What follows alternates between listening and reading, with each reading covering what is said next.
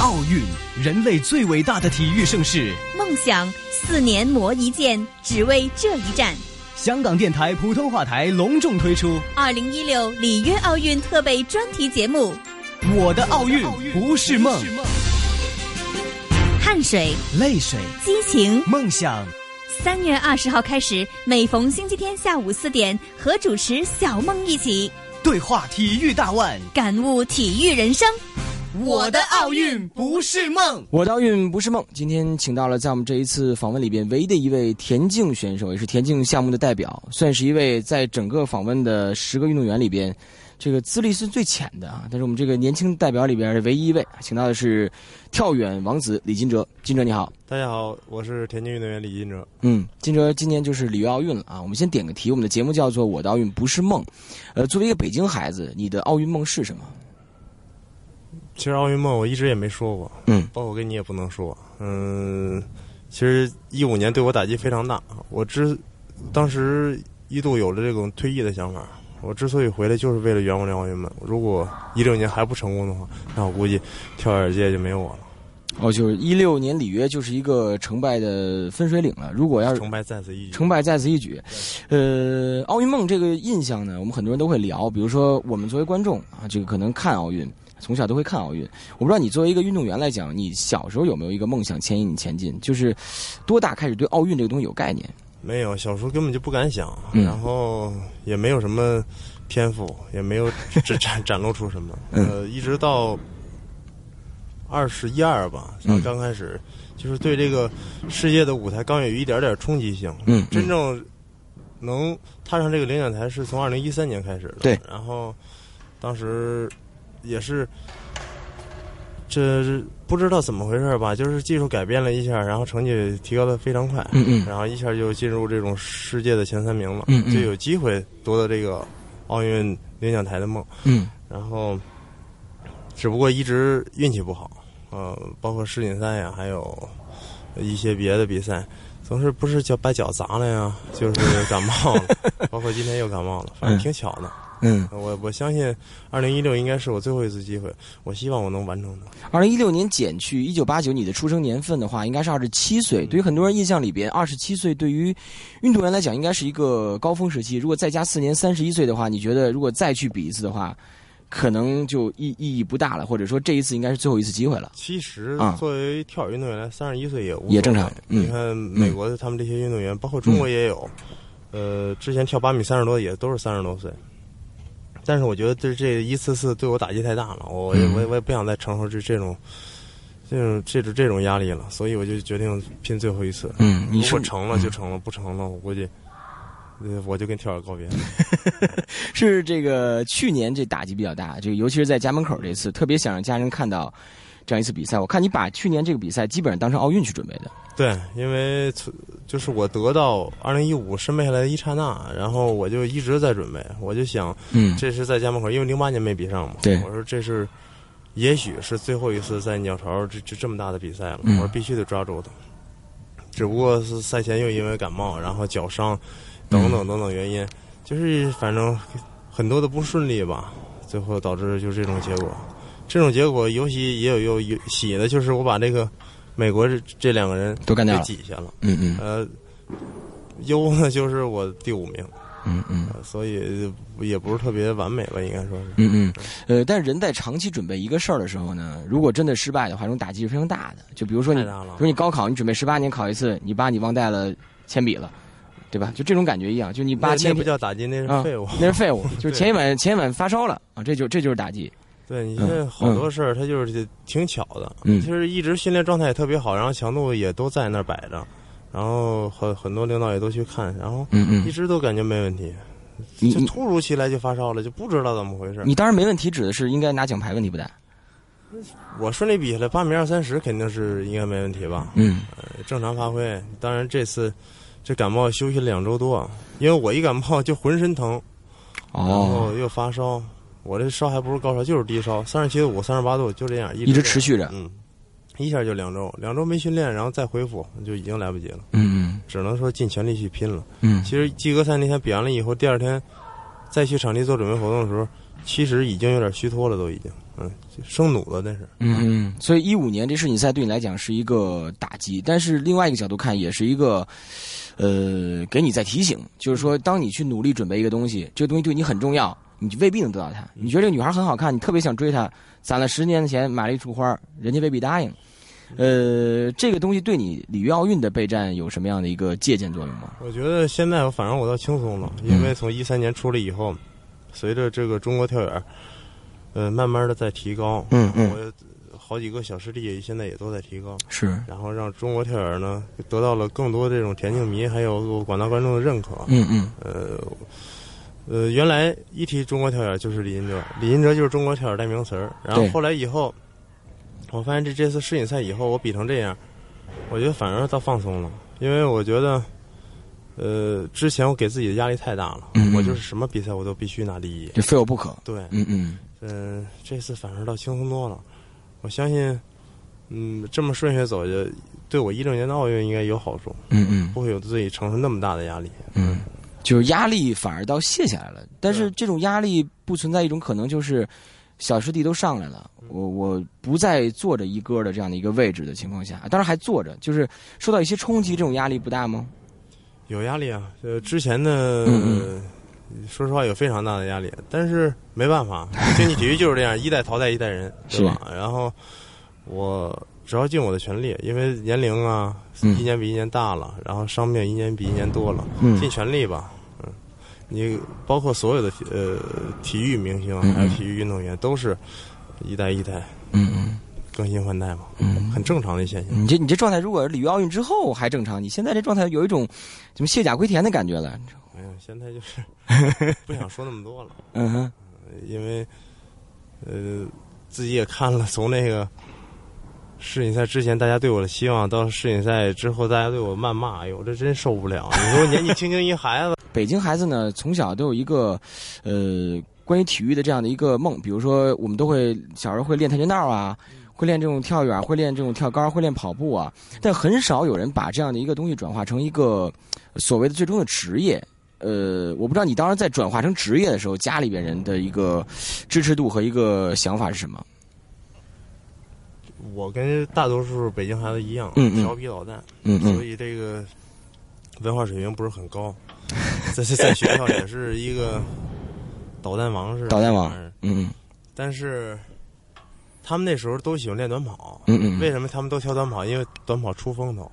啊，就是有有有小小孩子不啊都，这样吗？啊，多帅，还是跑的第一多帅。是，但是我我跑不快，嗯嗯我只能练习这些什么跳高啊，带有技术含量的东西，嗯嗯所以我就选择了，当时选择跳高。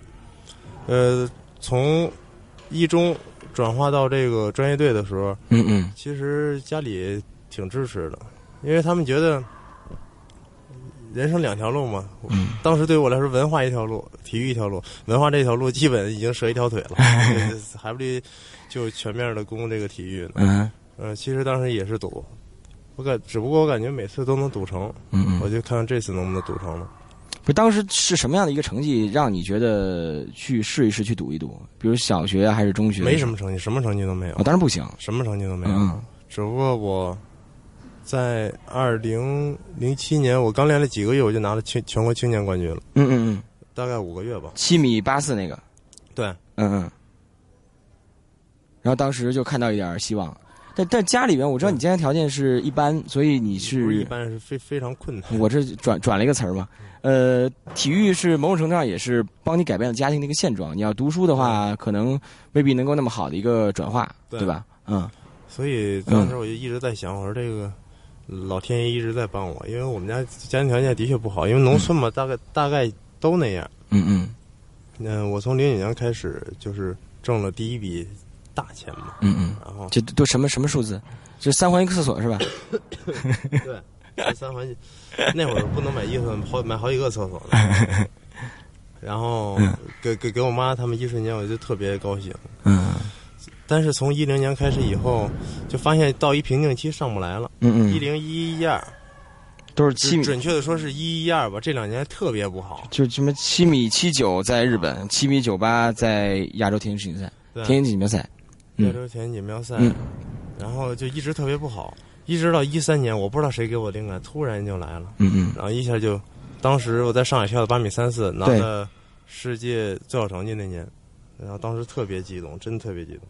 一三年最后是国际田联国际田联钻石联赛上海站、国际田联世界田径挑战赛北京站、十二届全运会，都是最高领奖台，而且都是在八米三。对，八呃，一下爆发了。在八米三，嗯。其实就是说明了他有八米五的水实力，嗯嗯。只不过欠缺一个机会。嗯。结果来年我室内赛跳了八米二十三，嗯嗯，拿到了第二名。其实那是被绝杀的，当时，哎呀，特别憋得慌。嗯嗯。最后一条给我绝杀了，嗯。我眼看我第一个就是世界的正正经八百的大赛冠军，对。就马上到手了，结果给我抢走了。其实我看好多人对你关于这个性格的评价啊，我我看你的回应是这个，呃，江山易改，本性难移，我的性格就是这样。因为有人说这个，如果金哲可以再踏实点儿、呃再稳一点儿，可能这个成绩提高的这个幅度会更大，并且可能在比赛里边这个稳定性可能会更好一点儿。你觉得你这性格是不是也给你带来了天赋，同时也是带来一定这种稳定性的缺失？我觉得稳定性我一直都没问题，嗯嗯我从从小比赛到现在，我的稳定性都特别好。嗯我应该是在中国跳八米以上次数最多的运动员，所以这稳定性我毋庸置疑，这绝对是没问题。然后比赛的心理呢，我觉得自对自己还是比较认可的。嗯嗯，只不过就是，呃，赛前自己做，那那 感冒、砸脚，总干这这一些就莫名其妙的事所以总结一下呗领。导送我一句话，都说你就是弱智班儿的一个一个孩子。你砸脚那是怎么回事儿？这自己做准备活动这么多年没砸过脚，那次特，哎，就说来也巧，啊，这就给砸了，就给砸了。你说那么大杠铃杆砸在这个大拇指上，也几率够小的。指甲掉了，他居然没骨折，杠铃杆儿多沉了，他没骨折，还能让我继续比全运会。这哪年啊？一三年，一三年。嗯，呃，然后感冒这事儿是好像在你的这个职业生涯里出现最多的伤病啊，人家都是蛇骨头断腿儿，您是感冒。对这感冒是为什么经经常会出现我一年必须两次，夏天一次，冬天一次，这是肯定的。啊然后就是肠胃炎，这每年必须一次，不啊来一次难受。嗯到日子了，不来那那个 难受了。啊，就到日子就来一次到日子就来一次。啊啊，你倒不是一个月来一次哈，你那倒不是是一年两回呃，啊肠胃炎一年一次，啊。那感冒一年两次，但你你这有没有相对应的这种治疗或者相对应的就怎么治也没用，这嗯这这么不出门都啊不好使，不好使？嗯嗯，没用。这个伤病是个问题，这个老大难的问题，大家都在说是身体上的，你这是关于这种我们这个特别接地气儿的一种病啊，就是感冒。对我这最普通病嗯，但是也是最恶心的病，尤其在赛前出现感冒这种状态，浑身无力，然后浑身酸疼，你根本就没办法正常参赛。所以一六年这个李金哲能否站在奥运领奖台上的最大你看我那个感冒几率高不高？这感冒几率高不高？对，得看看巴西的天气。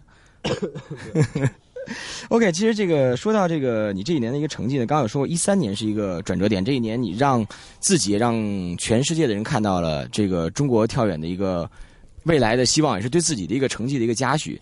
这一年我不知道有没有跟家里人聊过，因为我觉得，呃其实家里人咱们都是北京孩子嘛，都会在乎你在成绩上的一个这种进步。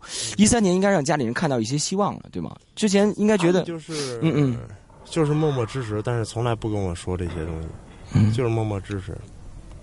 呃，多一句话都不说。关于这这个训练上的事儿，还比赛上都不从来不是说怕你不听还是？不是你，他们知道我压力非常大，然后所以说从来不跟我说。你这种压力是刚刚我们节目前面所提到的，就是这种身兼着中国田径的、身兼着中国跳远的这样的一个，因为我我就比较要强，所以呃干什么都想拿第一，嗯就是无论是大比赛、小比赛，我都想拿第一，所以就是呃长时间形成的这种坏习惯。嗯嗯其，实应该能伸能缩，对，能伸能缩拿，第几都无所谓，但是是在关键的时候蹦出来就好了。嗯，所以现在这个阶段反而是更好的，就是赢也赢过，输也输过嗯，人家鲜花给过，然后人家这个批评也有过。你按你说话，就是你怎么老想回我呀？就这种人也有，所以这种都经历之后，现在感觉是一个非常成熟，从一三年到一四年两年就没输过一场比赛，真是，然后当时就是就是这这这种大赛也包括，就几乎没怎么输过。嗯哎呀，突然一下就变成这样了，就心里接受不了。嗯我我比完世锦赛，我回家，我们家那长期是体育频道，我回家没有了，电视都几乎不开，就怕我看见。看见心里难受，好几天都不怎么说话。哎呀，就回想一下吧，其实人活着也挺惨的。反正我感觉到这个一五年这对你的打击真特别大，这这某种程度上感觉就像在北京办了一次奥运一样，然后你居然能参加，然后居然以这样的一个方式去结束，呃，是不可思议的。呃，我看你比完赛之后这个痛哭，这种这种痛哭是一种难受、遗憾，还是一种释放？更多的应该是释放，因为憋了太长时间了。你说，从一四年比完亚运会，咱就开始备战，一直到现在，嗯嗯，终于完事儿了。但是只不过心里没有达到我的预期，这就有没有想预期嗯。最次应该是个第三名，但是能带动中国跳水是就是首次三个人进前八创造历史，很满足，真的。嗯。因为这这两个小师弟对我呃也是很不错，然后嗯。我们同心协力吧，嗯。争取能把跳远再像当时翔哥带跨栏似的往上冲一冲吧。嗯嗯，我看你说到刘翔的时候，曾有一个论点，就是说，呃，批评刘翔的人，你们是不懂田径，不尊重这样一个运动。根本就不懂伤命啊！其实现在我特别体会翔哥，因为我比完世锦赛，我挨骂也特别多。当当时 那百度热门都上了，发挥失常。我说我有这么大影响力吗？下边全是骂我的啊！我说给我骂上来的呀，说什么呀？什么都说呗。嗯你狗屁不是？嗯嗯，嗯我也不知道他骂我他是什么玩意儿。嗯嗯嗯这这后来就一看一笑而过，开始特别往心里去，后来就一笑而过，骂不骂不骂不骂。嗯，所以你就体会到了站在巅峰上那种快感，也体会到了，呃，失败时候那种人与人之间那种好像比较，并不是那么直接的那种关系啊，就因为他不了解你做了什么，他也不了解这个项目。对他根本就不懂，他们只是一群看热闹的人，你知道吗？嗯他他就是说，哦，今天有跳远，嗯那个这个赛前的这些专访啊，都是李金哲最多，然后宣传也是李金哲最多，，OK 他得拿冠军啊拿拿第几第几，结果没拿着，我也不知道他们看的是什么。这个全世界就这一个冠军啊！呃，这种情况好像只有在中国出现哈。这个我我我我在香港，比如我在香港刷这个，别的地方多多的应该更多的应该都是鼓励吧，对吧？对对对，因为既然尤其咱们黄种人能站站在一个这个世界田径里面，它这是最高的赛事了，没错没错然后站在这个跑道上，还能给大家表演，这就已经很不错了，应该知足了。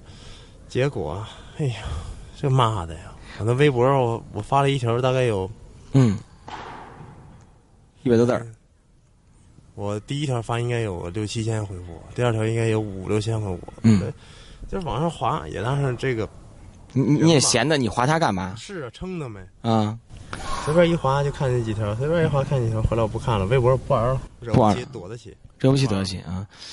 这个我在在这几个社交平台上，我看你比完赛之后的一个结果，反而我在 Facebook、脸书上面，那个香港人或者除了内地的这种所谓的这种用户在用的一个平台上，反而他看到很多鼓励，说这是一个在前进道路上必须跌的跟头，而且这个跟头跌总比在一六年里约上跌好，这是一个比较正常的一个论调，而且大部分论调是这样的。后来我是嗯一直是这么想的，我说嗯，现在跌肯定是比一六年再跌好。我的奥运不是梦。主持孟凡旭。你说大家不懂这个项目啊，不懂这个运动的一个规律是吧？嗯，你说嗯跟腱都断了，他还怎么跑？嗯嗯就是咱们所说的，就是跟脖子这儿连着这根大筋都断了，你说他还怎么跑？但但是我我假假如你打我当网友网友的话，网友的感觉就是，零八年，我们看着你比赛，然后你退了赛，然后一二年又来一次，就大家可能会觉得心里没法接受。没跟你说这就是运气问题，因为竞技体育掺杂了很多的运气成分。你包括嗯一二年，翔哥在尤金跑的平世界纪录，大家都看到了希望，结果出伤了，这他也不想啊，对吧？嗯嗯包括我我们之前在大连集训，一直练得非常好，嗯结果感冒，我也不想感冒。嗯嗯其实有时候就是控制不住的，嗯嗯伤病你是控制不住的。不是，但为什么你知道你自己有伤，你还要参赛？大家可能问的另外一个问题，又有点开始阴谋论了。那你嗯，用那句最俗的话就是奥林匹克精神了。奥林匹克精神，对，死在赛场上也要也要站在上面。嗯，嗯因为当时谁也不知道下下一步能怎么样。嗯嗯他出完伤以后，他肯定会尽快的治疗啊。觉得还有希望，那就上呗。嗯嗯嗯。你听说你这个人生历程也跟这个参加比赛一样，这个时起时伏，这个波动比较大。我这波动太大了。小学六年级，据说当时是遇到神医了，是吧？本来就根本就不可能继续这样的运动生涯了。我当时应该是做一个手术，就是左膝，就是起跳腿的膝关节，做一个关节镜。但是后来找了一个神医，这个神医是加引号的神医，还是真是神医？那你就加引号不加引号都可以，反正他给我治好了。嗯，当时治了一个月吧，然后就好了。我怎么感觉好像这次治不是用那种所谓的常规的路子去治的？就是中药，中药。嗯嗯，因为当时我这个必须做关节镜手术，做了的话，我就以后就这这个就不能回弯了。哦，只只能直着腿走路了。他当时有没有想过最坏打算，就是彻底告别这个项目？但当时六年级也没无所谓，是吧？真的无所谓。就六年级没准继续读书，也就又李有才了，是吧？对对 对。其实我妈他们跟跟我说，她说你以后没准直着腿走路无所谓啊哈，是怎么走都行，能让我走就行啊哈。这个可能很多网友对你的最佳印象就是这个，除了这个本职工作啊在努力完成之外呢，你这个闲杂闲杂的这种爱好特别多，这个什么都玩你我看你之前访问说是足球、篮球，只要是能玩的运动都能玩，然后写歌、唱歌，嗯啊什么都有。你给我们香港听众介绍一下你的这个兴趣爱好都有哪些？太太多了啊。所有所有的事应该都是我，都是我的兴趣啊哈，只不过没有没有那么多精力而已。嗯，但是我觉得哪个玩的都还可以，真的。嗯，你你说说你最最擅长的几个玩的？挺多的呢，哪哪都挺擅长。你你只要说一个，我几乎就会。能能唱歌？能，今儿就今天唱不了了，你不感冒了吗？能写歌？能啊，我我自己写好多呢，真的假的？真的。那我们今天节目里边，到时候等一下我们做后期的时候，是不是可以给你混音一首你的歌曲？算了算了算了啊！这这又该挨骂了是吧？对。包括前一段让我出席那个颁奖晚会，我都不好意思去。为什么？挨骂？怕挨骂呀？对呀。你这心很大吗？不是？哎呀，骂怕了，这一下我就骂怕了，因为从来没让人这么骂过。对，没承受过这种，这是第一次。不是你要在虚拟世界里边挨骂，你就心里难受；你要在真实世界里边挨骂，你什么样？你就肯定动手了吧？那肯定的，是吧？对，因为我脾气比较暴，所以尽量的他还是别骂我，就是在当面的话。OK，这个生活里的金哲是一个比较率真的、比较率真的一个人，就是敢爱敢恨，嗯，这个敢说敢做。啊，也敢为敢当，呃，生活里边你除了这种兴趣爱好比较多之外，你还有什么样的这种这种所谓这种生活节奏？每天是什么样的？就是训练三点一线。你是不是觉得当运动员来讲，在这样的体制之下，有点有点屈了你的才了？其实我还算好，因为我训练之余，有时候会出去打打游戏啊，然后出去玩会儿打会儿台球之类的，嗯，还有点这种业余活动。嗯，他们就是吃饭睡觉，嗯，没了，嗯。我还算好的呢。不是，人家觉得运动员应该在有限的时间里多休息，这个说法呢？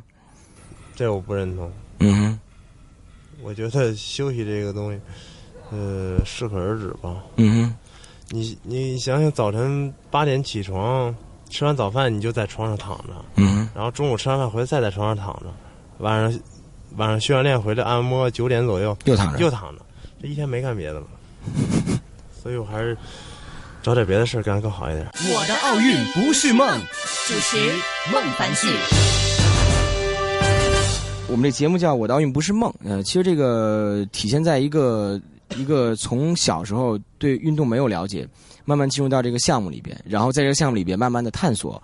然后从挫折到战胜挫折到成功的这样的一个过程，呃，你是这里边我们说段位啊，这个段位最浅的，这个最年轻的一位，呃，但是我们找你过来做访问的意义就是说，代表着中国田径的一个现状，甚至未来四年，因为你觉得三十一岁再参加奥运也是有可能的，而且这个项目来讲是依然是一个高峰期。对，呃，我特别想往回倒一倒，比如说在你小的时候，你第一次知道奥运这个词，第一次听到这个词是哪一年？能记得清楚吗？奥运这个词，听到就是你不是运动员的角度去听到，就是一个观众，是一个孩子，爸妈看电视还是怎么样？呃，很小，是两千年还是九六年呀？就是七八岁。是王军霞跑那个五千米是吧？啊，对。哦，拿冠军。咱俩要不然同一年的，基本上。那个那个那个早晨，我记得我妈他们都都起来看电视了。啊。是一个早晨跑。九六年吧，应该是。那我忘了。早晨跑。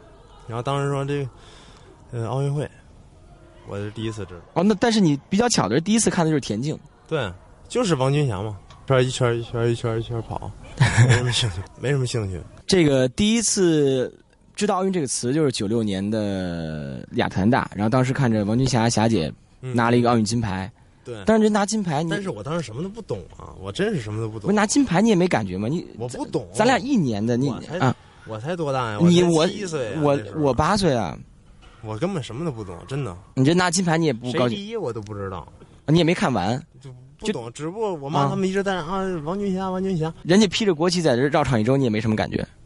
那会儿我知道了，嗯我也我也我也我也出出不来什么感觉，因为太小了，啊哈太小了。，OK，我就记得当时穿的那那那个那个条的那个衣服，啊啊，嗯嗯，那会儿还记得挺清楚的。那是九六年，这个真没印象。电视里边看见的。对，然后再往后呢，就对对奥运这个东西有概念是是几岁？真正有概念就是刘翔夺冠。我呃，奥运会，对，嗯嗯我进了，就是这种特长班吧，他叫就是特长生嘛，嗯专门练习。我都不知道全运会是什么，我也不知道我这个项目是别人都跳多少，我都不知道你。进那特长班几岁？十四吧，十四，你还不知道奥运的这个我什么都不知道。全运奥运都不知道不是啊？十四岁的时候，我就不知道全国都有什么人。当时我们嗯比北京市比赛嘛，嗯，北京市也许知道一个两个，但是人家对全国的这这些战况都非常了解，我什么都不知道你。这还不如知道歌手名多呢，是吧？对，啊，但是翔哥拿奥运冠军那次，应该是，呃，宣传的非常好，然后影响力 宣传的非常好影响力本来也很大，啊。所以大家都知道了。那一次是你你是十四岁进到什么队？这个是我一十四岁，应该上初一吧？十岁成当时还是半读一还十三呀？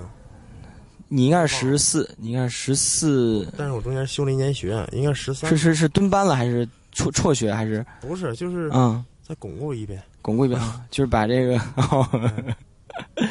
OK，就是当年的应该是十四岁，他对奥运有有这样的一个认知一个概念，对，嗯，然后什么时候才开始对这个奥运有这开始有期待有梦想了？那应该是零八年在北京吧？零八年之前，零六零七的时候，当时的不考虑，因为跟世界差得太远太远。嗯哼，尤其中国田径这块儿，对世界一点冲击性没有。你这零七年的成绩还是七米八四呢，对啊，这算烂成绩了，你对你来讲对啊。啊哈，但是那会儿在全国就已经不错了，可以了嗯，嗯那前几名。啊哈，呃，所以那时候就根本就没敢想，谁也不敢想这个去奥运能参加到奥运会就是一轮游，就是什么？一轮游。一轮游，OK，那儿进场了，然后出来了，完了不，但是至少也去参加了，但当时你连参参加加的机会都哦，你当时觉得参加没用，要拿成绩，当时我的确是想参加，但是我那年受伤了，打击非常大，休息了一呃将近一年吧。你是说零七年是吗？零七年底到零八年奥运会完事儿，我一直才刚刚好，嗯嗯然后一直也找不着状态，一直到零九年才慢慢的又恢复上来了。嗯零九年跳了第一次跳七米四七米七四是吧？在这个全国室内赛，室外全国嗯锦标赛跳八米零八拿第一个全国冠军嘛。嗯嗯，这是你第一次过八米，对，从那以后就天天天过八米了。训练里面过八米的时候挺多的，然后比赛里面这是第一次正式。我训练都过不了什么八米。嗯，你算是一个比赛型的选手对吧？应该是我我训练跟比赛上下应该差十公分左右，差的不是特别多，比赛多还是训练多？比赛多一点。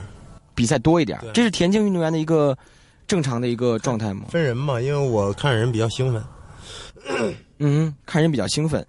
呃，这一年呢，还在十月份拿到了一个十一届运动会男子跳远上的银牌，然后十一月拿到了一个亚洲田径锦标赛男子的一个冠军。对，这零九年也还行啊。还可以吧，嗯，零九年算，跟一三年是有点类似的状态，就是至于两次奥运会不过那是是嗯全国，这次是世界。那那次是 也是从一个小孩到，在全国这帮老将之之中脱颖而出。所以世界这个呢，一三年也是跟我比的全都是世锦赛冠军、奥运冠军。哦结果那次我去我拿了冠军了。哎，如果那一年的状态，如果往回倒一年，倒到零八年的话，你觉得你还是一轮游吗？是，经验太太差，嗯哼。没有什么大赛经验。嗯，从零九年到这个一三年，你觉得这几年最大的提高来自于哪些方面呢？因为我们我们可能听众听这个跳远项目对我们来讲太陌生，而且我们觉得这个天赋的影响太大。这个训练都怎么练的？训练其实我就是一直是正常训练，嗯 就跟他们一样，嗯而且我练的比他们也许还少。嗯哼但是应该感谢的就是我我爸我妈给了我这么一好身体，对，真是，嗯然后有了过人的天赋不应该说是，嗯嗯所以让我长得也比较快，嗯哼。摔的也比较惨。这个我看到这个很多人对你有评价，我不知道你听没听过啊？这个，呃，冯主任有给我给你评价说，这个你是一个从内心对外国高水平选手从来不惧怕，然后并且呢，对手越强，你越来劲。就是你不是牛吗？我得更牛。是我嗯从小就是这么一股劲儿，就是好强嘛，好胜嘛，嗯哼。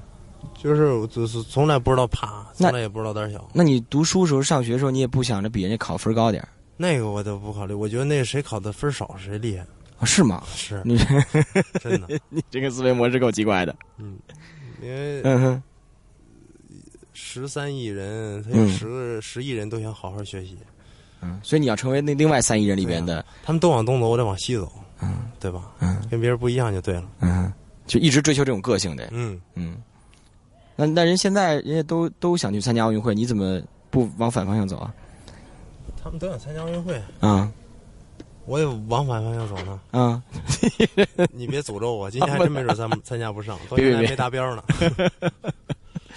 呃，我我还有人看啊，说这个你的身高、速度、自信和天赋具备着所有成功的要素啊，这是这个美国跳远名将麦克鲍威尔对你的一个评价。嗯呃，前辈的评价肯定是中肯的，因为他不是不是咱不是对手嘛，那对手肯定评价带着这种各种各样的这种想法。呃，你对他评价怎么看？你觉得你现在差的一点是什么？如果站上这个奥运的领奖台，其实就是自己的控制能力、自控能力太差，太差了。什么叫喝凉水儿，这个这这些不睡觉的这些小节特别不注意，真是特别不注意。你知道啊？你知道啊？知道啊，就是控制不住啊。包括这次我这不刚才美国回来，这菲利普斯也是好几届的世锦赛冠军，是，必须要把我留那儿。他说你不能回国，他说你跟着我练，他说我绝对让你成为世界最棒的跳水运动员，因为他也看到我的速度，还有这个弹跳，嗯还有这种爆发力，嗯嗯，都是出乎他意料的。是是是。所以他说你跟着我，他说我绝对让你成为世界顶尖的跳跃运动员。其实你的这个好朋友张培萌，他们在呃去年也拿到了很多的突破啊。这个呃，据说你还老给人家出招呢，哦。就就自己没怎么着，还给人家老支招。对对对对对，啊，这是你的一个特点。就自己有二十块，看人家一百块的花的费劲，嗯嗯，你怎么给他支招的？一般都？其实更多的是做一些心理的疏导吧。你给他做心理疏导。他被骂的比我厉害，哦。跟，他比起来就是小巫见小巫大见巫哎呀，这什么事儿都不叫。嗯。他那个这被喷的都不行了，所以当时嗯我记得他比完一百的半半决赛，呃，预赛还是半决赛，嗯 我就找他了，嗯我说该不该呀？他说该。我说作不作呀？作。作我说那怎么办呀？这好好的拼呗。嗯结果第二天我比了，我比的比他还惨。虽然我拿一第五名，但是我心里不满意啊。啊哈，你该不该啊？回来我自己我就琢磨，我说天天还舔着脸跟人家说，然后你就自问了，该不该呀？该。但是结果看着哥们儿取到这样的一个非常出色的成就，自己心里也是有点着急的，对吧？因为嗯这你要说没有，那是完全不可能的。嗯竞技体育这都是都是相互刺激的，对，这也不能说是嫉妒，只不过说是一个一种激励而已。真的，看见他好，因为我本来又争强好胜，我就是他好，我也想好。嗯，大家好才是真的好。对嗯我我一直是这么一种性格。但是你要说嫉妒吧，我真没有那么夸张。你看我这这么多，什么张国伟、徐胜瑞，他们都是我的特好的弟弟，然后我也一直在给给他们做心理疏导。真的，如果要嫉妒他们的话，看他们这么好成绩，我我我也就不会理了，对吧？嗯嗯嗯。所以这个，呃，这个中国田径队现在是变成一个团队，大家都很团结，而且都是为了一个目标去努力。呃，但是还是这个问题，这个人家在美国训练，你在这回来训练之后，你不影响不担心影响效果吗？我不担心，我回来是改技术来的。嗯嗯，因为现在有一个大的改动，嗯，要把这原地的助跑改成新间助跑，所以是一个大胆的尝试吧。嗯，但在这个大赛之前的这个几个月做这样的事情，是不是一个？刚才我就说了，赌嘛，什么叫赌？就是所有的东西都去赌，赌就来来次大的。如果成了的话，就成了；不成，算了。能不能理解为？里约如果没站上奥运会领奖台，拿第五、第七都是失败？应该可以这么说吧，因为世界大赛我已经，包括最强联赛，我已经拿了好多次、好几次冠军了。嗯我赌，然后世锦赛在这次是第五，世锦世锦赛又拿过第二名，所以我对这个五六七八没什么感觉。真是没什么感觉。有想过争这个冠军吗？金牌？这些东西我相信应该都是给你的意外惊喜，说不好吧？因为想倒没想过，就是嗯看能不能给个惊喜了。OK，嗯，看这个东西也在考虑范围之内啊，但是能不能拿到？顺了的话，什么都有可能。嗯哼，嗯哼，嗯，但是你要想再想像今年这样钻空子，说我那个跟我竞争这个美国人，这三个美国人实力都特别强，嗯，全军呃全军覆，没。没有一个能闯进决赛的，这种几率太小了。这次是个绝好的机会，你自己都没抓住。就这次人家也没比好，你也没比好。对，下次你比好了，人家也比好了，嗯所以这个名次真是不敢说，听听天命吧。我的奥运不是梦。主持孟凡旭。我的奥运不是梦，我们的节目精彩继续。今天我们请到的是中国田径运动员李金哲，金哲你好。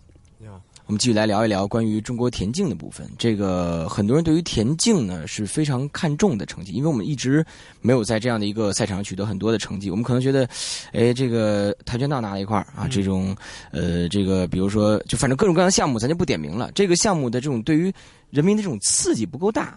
比如说田径项目，如果真的拿到一个成绩的话，可能对于我们来讲，这届奥运会就算一个突破了。对，奖牌的累积不代表大家在这次感受到的这个一个进步，你知道我的感受吗？我知道。嗯其实，其实大家嗯，很多观众也都来鸟巢看比赛了。对，这种直观这种刺激的感觉是一般项目体体体会不到的。嗯而且现在更多的人知道了中国田径，也是，也知道田径这个项目，这两年的影响力越来越大。相信以后的田径迷会越来越多，包括这种短跑啊、跳跃这这种特别非常好看的项目，也会更多给被更多人认识吧。嗯，之前我们觉得在这个田径项目里边最大的问题就是没有明星运动员。之前记住了刘翔，现在记住了李李金哲，记住了张培萌，呃，你们这些运动员也好也坏，就是拿到了最多的鲜花，第一批的鲜花，也接受了最大的质疑。嗯、你觉得你们作为一批先行者来讲，呃，对中国田径的好处是什么呢？哎呀，怎么说呢？其实一三年就一二年翔哥做手术嘛，然后嗯一三年正是这个中国田径最低谷的时候，因为你说白了，好多项目大家不知道。你像这个马拉松拿一冠军，竞走拿一冠军，你有可能你不知道，嗯嗯你也听不见。但是如果要是场地内项目，假如说短跑或者跳跃这这些项目，抢头条了就，直接就头条，嗯嗯它的影响力是真的挺大的。嗯而且那年我跟张萌又同时都出来了，所以瞬间就是给很多人一种感觉，哎呦，这东西挺新鲜，田径，嗯哼大家看一眼去吧。就很多人就是这种态度来的，然后结果一来，很刺激，真的很刺激。嗯嗯，你觉得你们几个的成功可以复制吗？可以啊，嗯，其实现在就是一批淘汰一批，只不过我们出来的时候比较比较好一点。怎么讲？因为正好是翔哥做手术，然后我们这块儿中国田径也是一个低低谷吧，应该算是一个低谷。其实成绩倒不是特别差，因为一二年也拿到了金牌，对，只不过影响力那会儿没有。嗯然后我们两个出来以后，就相当于把中国田径就往上拉了一拉，嗯然后就就觉得自己还是为中国田径做了挺大贡献的。嗯哼嗯嗯嗯，呃，你觉得你们算是中国田径在发展过程里边的受益者，嗯，还是说中国田径因为你们的成功而受益？真的应该是都有，嗯嗯，真，的，我也不怕得罪人，我真这从来没怕过得罪人。嗯中国田径应该是这两年被更多的人认识，为什么？其实就是因为不不不光是翔哥，还有后来这一批很多很多的运动员。还有哲哥是吧？不不不不，跟跟哲哥没关系，哲哥什么都不是。其实因为是在更多的项目上，嗯嗯因为很多人那会儿知道翔哥是跨栏，他都不知道是田径的，啊，是吗？这肯定有。嗯，但是现在你无论是在短跑、跳高、跳远、三级跳、撑杆跳等等的项目，全都可以。不是他不知道的，应该就是给你微博留言骂你那些，他觉得平时也不太懂这方面的。哪些人我的嗯，继继续继续，影响情绪了。是这一下我不知道说什么了。当然了，中国田径也给我们带来很大的利益，无论是这这个 呃知名度上啊，嗯还有这个自己的收益啊，都都